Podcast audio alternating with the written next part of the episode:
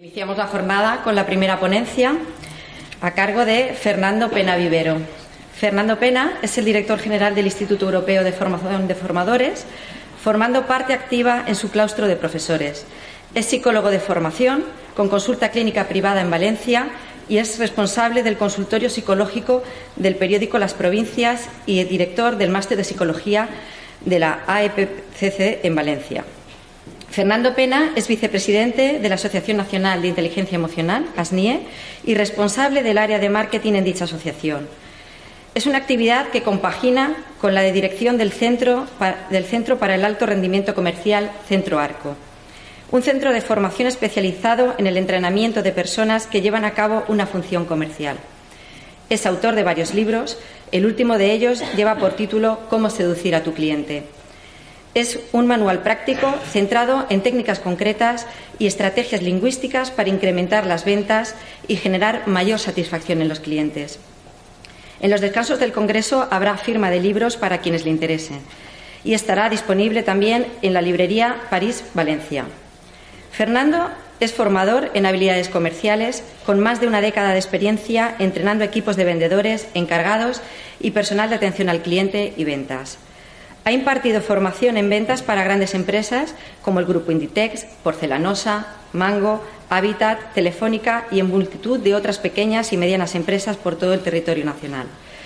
Imparte también formación en habilidades directivas y gestión de equipos, en donde vuelca toda su experiencia y creación en creación y gestión de equipos de trabajo e ideas de negocio.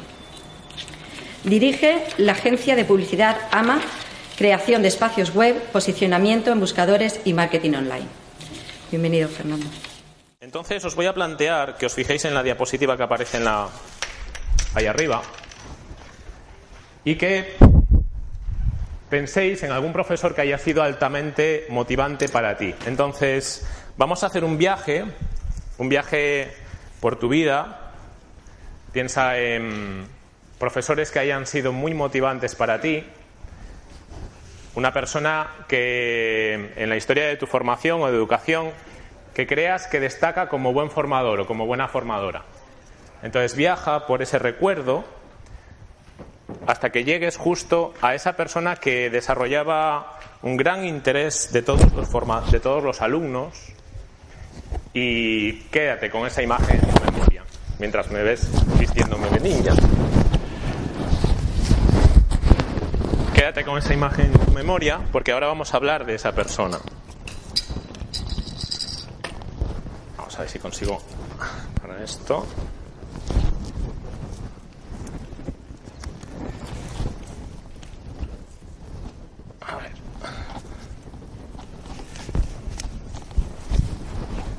¿Lo tenéis ya?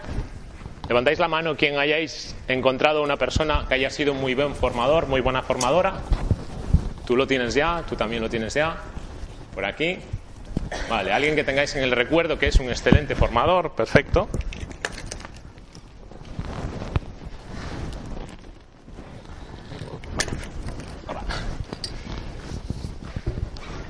Entonces, ¿quién tiene a alguien en la memoria?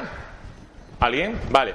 Ahora os voy a pedir que penséis en una palabra, una palabra que definiría a esa persona, una sola palabra.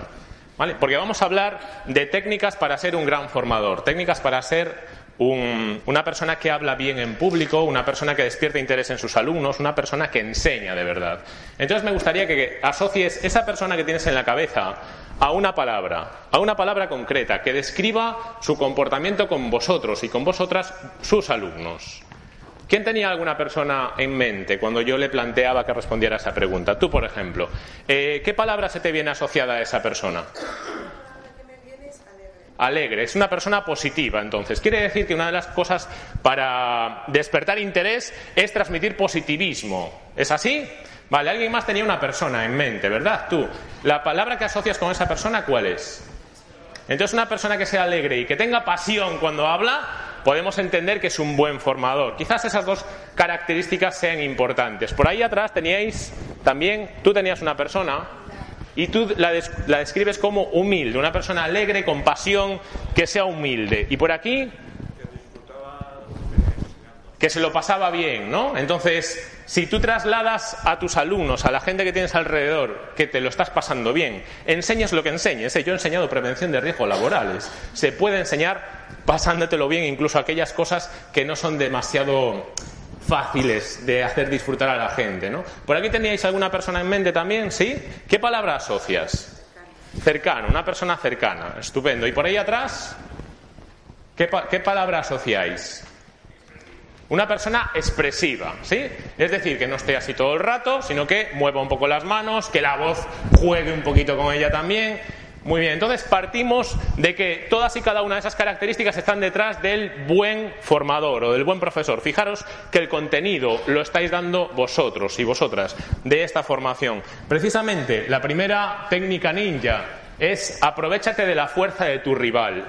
Hay formadores que llegan aquí, que se ponen a hablar, hablar, hablar delante de una audiencia, que pueden ser niños de primaria, secundaria o pueden ser eh, trabajadores en empresa, y solo hablan ellos. O en la mayor parte del tiempo hablan ellos. La técnica ninja que está detrás de esto es haz protagonista a quien te escucha. Vosotros habéis tenido vuestro momento de protagonismo. Incluso las personas que estabais ahí atrás os habéis puesto un poco nerviosas diciendo, a ver si Fernando me va a preguntar a mí, tengo que estar muy atento. Es imposible que si haces protagonista quien te escucha, se vaya de la formación para pensar en otras cosas. Que si he dejado la ropa en la lavadora, me tengo que acordar de quitarla cuando llegue, porque si no, luego no va, a haber quien la planche. ¿no? no, no puedes. ¿Por qué? Porque estás siendo protagonista de la formación. En cualquier momento puedes entrar. Entonces, haz protagonista quien te escucha. Eh, es como una, como una batalla en la que te tienes que aprovechar de la fuerza del enemigo para luchar. Sobre todo porque a veces el enemigo, los chavales de primaria o secundaria o algunos trabajadores, tienen mucha fuerza, ¿no? A ver, alguien que esté así. Eh, mira, tú por ejemplo. ¿Te acercas aquí un momentito, por favor? Vale, yo me voy a, me voy a pegar ahora con uno de los alumnos, es la primera vez que se ve esto en un congreso. Vale, perfecto. ¿Te subes aquí? ¿Cómo es tu nombre? Ricardo. Ricardo. Si Ricardo y yo nos fuéramos a enfrentar ahora y vete a pegarme, ¿vale? Yo me voy a pegar con Ricardo, ¿quién gana? Él está, en una, él está fuerte y está en una postura superior, como veis, ¿no? ¿Lo veis? ¿Sí? Si tú me vas a dar un puñetazo y yo vete a darme un puñetazo despacio, ¿eh? Si yo trato si yo trato de pararte y él está más alto y más fuerte que yo, ¿qué sucede? Probablemente, decídmelo. ¿Qué pasa? Me tiro para atrás, no, me golpea y me hace daño. Entonces, si yo quiero luchar con alguien fuerte, no puedo pararle con mi fuerza. Tengo que, vete a darme un puñetazo. ¿Qué sucede si yo le cojo solo con dos dedos y él que va con mogollón de fuerza y es mogollón de fuerte, yo simplemente con estos dos dedos aparto eso para allí? ¿Qué sucede? ¿Lo veis? vale, gracias. Puedes sentarte ya. Entonces, Aprovechate de la fuerza de tu rival. Tu rival, entre comillas, unas comillas gordas, es el alumno, es la persona que tienes delante. Entonces, cuando estés con gente, no hables tú solo. Hazles sentir protagonistas de la formación, sea cual sea. Dales cancha. Esa es la primera técnica. En la segunda técnica podemos hablar de usa en tus batallas el factor sorpresa. Eh, os voy a hablar de mi abuelo ninja, mi bisabuelo ninja, perdón, que fue quien me enseñó las técnicas ninja. Eh, muchos conoceréis a, mi familia ninja porque son muy buenos luchadores, como acabamos de ver. Pero realmente el ninja de mi familia que más gente mató no fue a fuerza de darse puñetazos, fue a fuerza de innovar en la estrategia de asesinar. Él lo que hacía era tratar de que le invitaran a las fiestas de quien quería asesinar y se echaba veneno en su bebida. No en la de quien quería asesinar, sino en la suya. Y luego pasaba por cerca de quien quería asesinar y hacía con la copa. Uy, perdón, uy, te he golpeado un poquito tu copa. Pero claro, el líquido saltaba de la copa de mi bisabuelo a la del que quería asesinar y no se daba cuenta porque no le estaba echando ahí veneno, sino era un golpecito que hacía que el veneno saltara a su copa y luego evidentemente cuando bebía, pues se moría. Esto fue una técnica muy innovadora que luego se copió por los eh, y otra gente de, luchadora de, Japón, de China, pero quien la inventó fue mi bisabuelo. Y luego se trasladó a lo que ahora conocéis la gente de por aquí como el brindis. ¿Vale? todos habéis brindado alguna vez. El brindis realmente partió de mi bisabuelo el brindis es un, un signo de yo confío en ti. O sea, golpeo la copa con la tuya para darte a entender que hay muy buen rollo entre nosotros y que confío en ti. Entonces, la sensación de confianza de somos buenos amigos realmente partió de esa técnica de, eh, de asesinato, de asesinato niña. Realmente la innovación eh, se echa mucho en falta en las formaciones. Si hoy en día eres formador o eres profesor y estás haciendo lo que hace otra gente, piensa que hace falta cambiar. Yo me estoy disfrazando de ninja, ¿vale? No es necesario que con tus alumnos te disfraces de niña, pero sí es necesario que huyas lo máximo posible de eso que está ahí en la, en la diapositiva. El siguiente es camina sigiloso y salta con potencia. Quizás hayáis visto un entrenamiento ninja que hacíamos hace muchísimos siglos, la gente de mi familia ninja, que era caminar sobre papel de arroz sin dejar huella, porque cuando caminas sobre papel de arroz sin dejar huella, tus enemigos no te escuchan. Y eso está muy bien, porque si no te escuchan puedes atacarles por donde te dé la gana. Pero a la vez, lo estoy exagerando, porque tienes que saber saltar con potencia.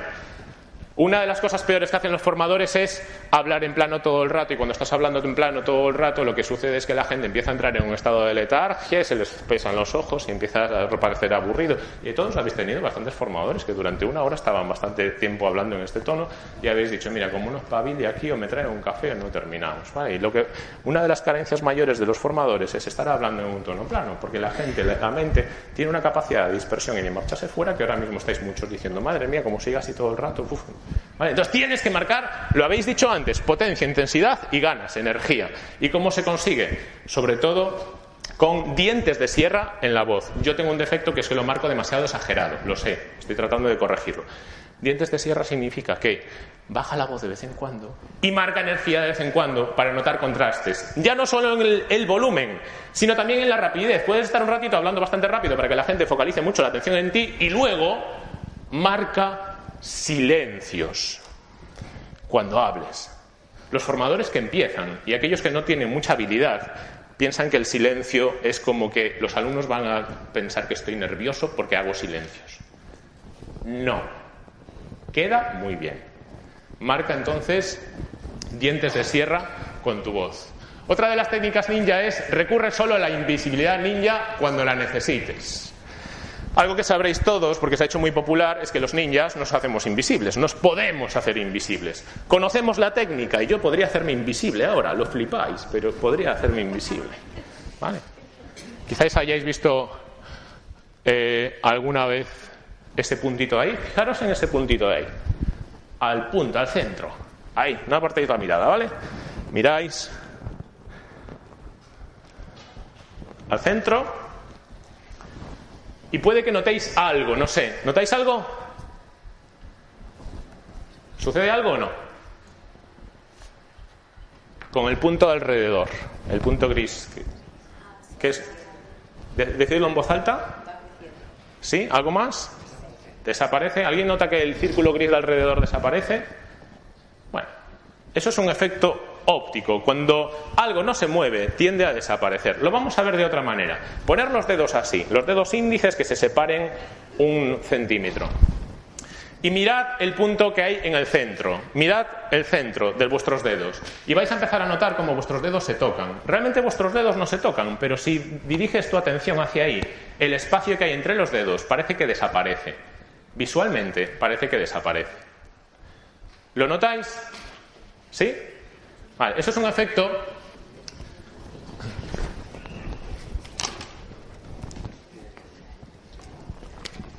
que se corrige cómo? Moviéndote, interactuando. Yo ahora estoy aquí, dentro de un rato estoy ahí, ¿vale? El buen formador, el buen profe, no es el profe que muchos hemos tenido que se sienta detrás del atril todo el rato, toda la hora. Espero que no queden muchos así, de los que se sientan detrás. El buen formador es aquel que se mueve, sobre todo porque cuando te mueves generas un efecto en la gente. Eso ha sido culpa de pasar el micro por aquí.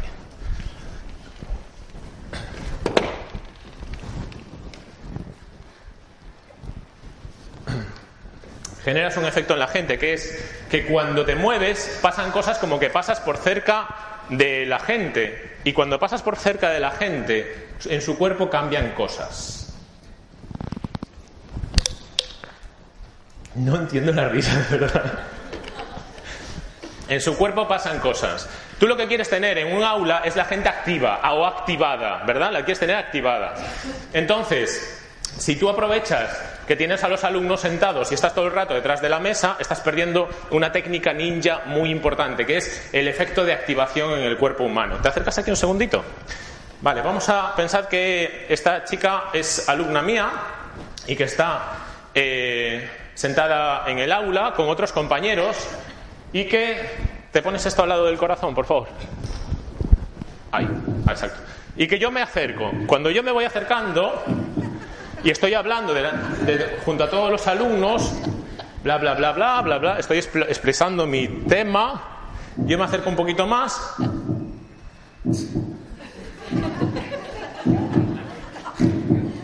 Y veis como te pones. Exacto, ¿vale? Gracias. Pasa ya por aquí. Gracias. Entonces, vamos a aprovecharnos de este efecto que sucede en vuestros corazones cuando yo paso por aquí. Es imposible que ahora estéis desatentas vosotras. Si yo lo que quiero como formador es que la gente esté atenta a lo que hago, a lo que digo, lo que voy a hacer es estar cerca.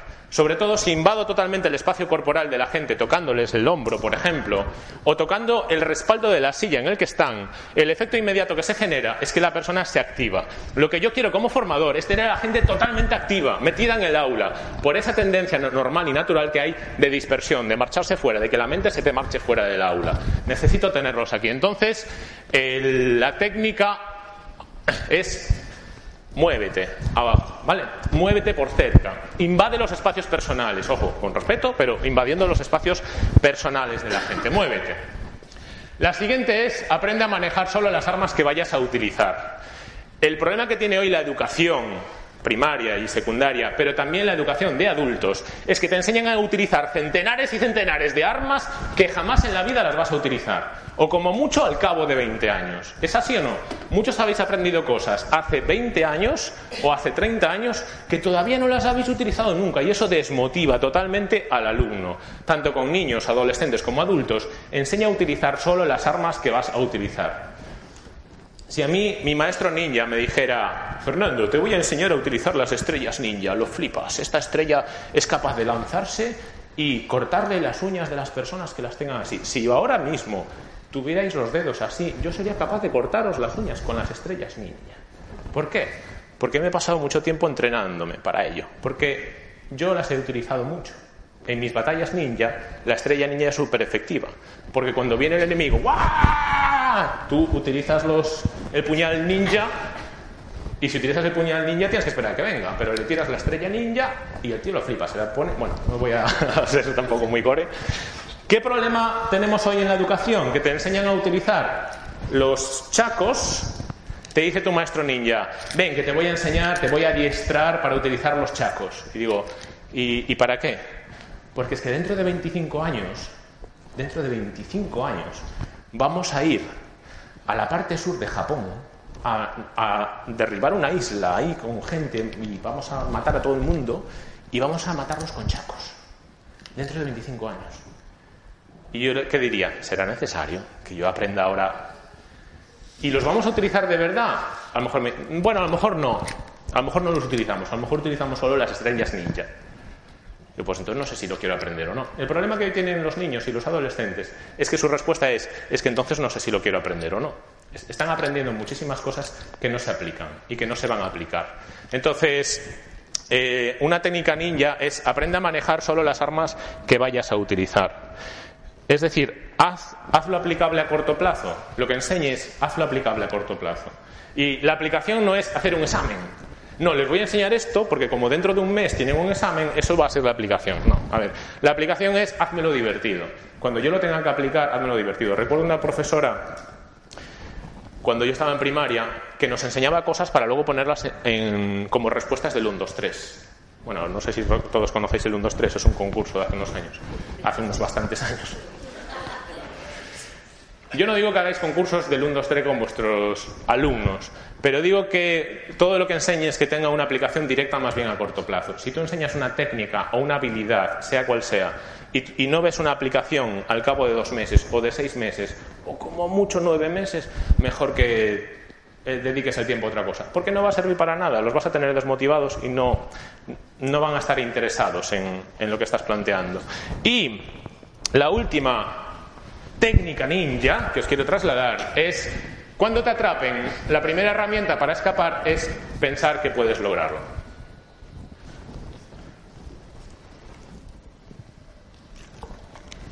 Los ninjas somos unos tíos guays, pero hay veces guays en cuanto a que tenemos mucha habilidad, para que no nos pillan. A mí, a mí me pillaron una vez, nada más.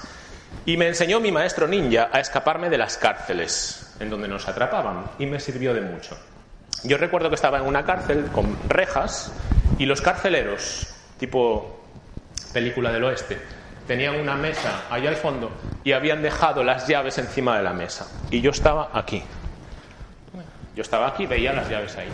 Entonces, una técnica ninja que utilicé es que hice así con el brazo y lo fui estirando, estirando, estirando, estirando, estirando, hasta que cogí la llave y luego retraje el brazo y pude abrir la reja y escapar. Muchos estaréis diciendo, lo flipa Fernando. Eso no es posible. Sí que es posible. Ten y genera autoconfianza. Haz que crean y que piensen que pueden lograrlo, que es posible hacerlo. Que lo que tú les trasladas y por las habilidades que ellos tienen son capaces de hacer esas cosas, de lograrlos. Os veo muy incrédulos, en plan que no conseguía alargar el brazo. Vale, pues vamos a hacer un ejercicio. Os voy a pedir, os voy a enseñar lo que me enseñó a mí mi maestro en primero de alargamiento. ¿Vale? Bueno, alargamiento son ocho cursos yo os voy a explicar la lección 1, primero el alargamiento. Y luego ya, si leéis sobre cosas ninja, en internet hay mucho, veis segundo de alargamiento, tercero de alargamiento, así hasta que consigáis hacerlo del brazo. Como no tenemos mucho tiempo, vamos a ver solo primero de alargamiento. Vamos a alargar una parte de vuestro cuerpo, que es, por ejemplo, eh, los dedos. Un dedo, un dedo nada más. Vale, vamos a alargar un dedo. Para eso os voy a pedir que veáis cuál es el dedo más largo y más corto, os voy a pedir que hagáis este ejercicio. En la base de vuestras manos hay unas líneas. Os voy a pedir que juntéis perfectamente esas líneas, una línea gorda de una mano con la otra línea gorda de la otra mano. Que la pongáis así, ¿vale? Y una vez las tengáis juntas, juntáis las palmas y las lleváis hasta el frente de vuestra cabeza. Así. ¿Vale? Y tenéis así. Una vez estén las líneas juntas, lo tenéis ahí.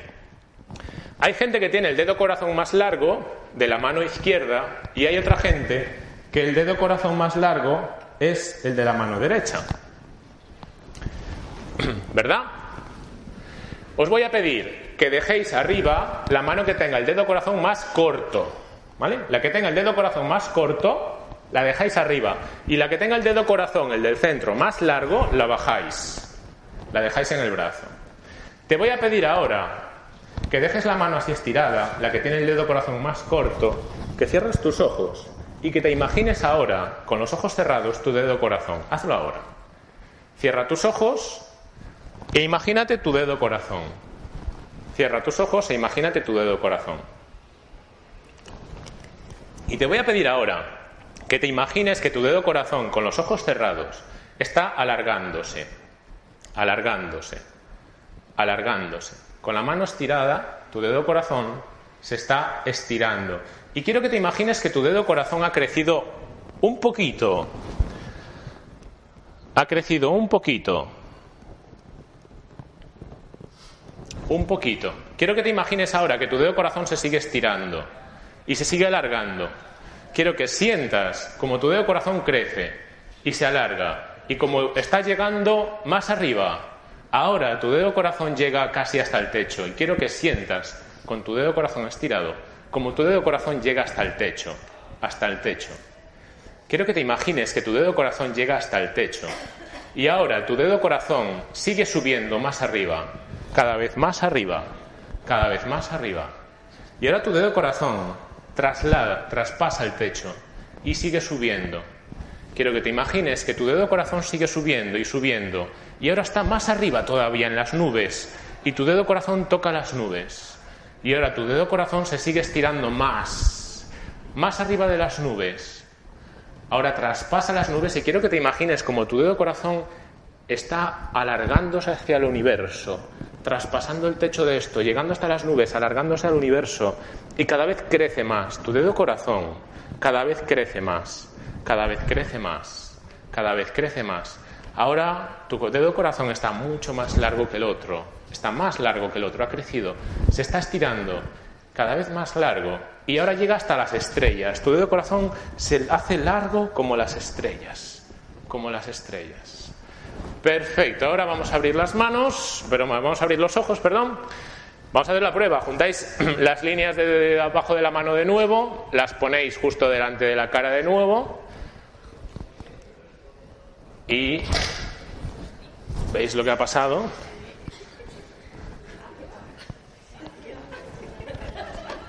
Tenemos por ahí una risa, ¿sí? Por aquí también. Bien. ¿Alguien le ha crecido el dedo corazón? Aquí, por ahí también, por ahí también, por ahí también, por ahí por el fondo también. Perfecto, bueno, pues esta es la técnica ninja del alargamiento. Con los otros ocho cursos conseguiríais coger las llaves. Entonces, em, da a entender que es posible. Ten autoconfianza y genera autoconfianza en la gente que está contigo, porque eso es la clave de que la gente se lo crea, lo viva, lo experimente y suceda. Espero que os haya gustado mucho la conferencia. Recordamos las técnicas ninja.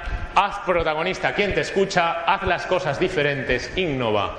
Marca dientes de sierra con tu voz, muévete, hazlo aplicable a corto plazo y ten y genera autoconfianza. Disfrutad mucho del resto del Congreso. Muchísimas gracias por vuestra atención.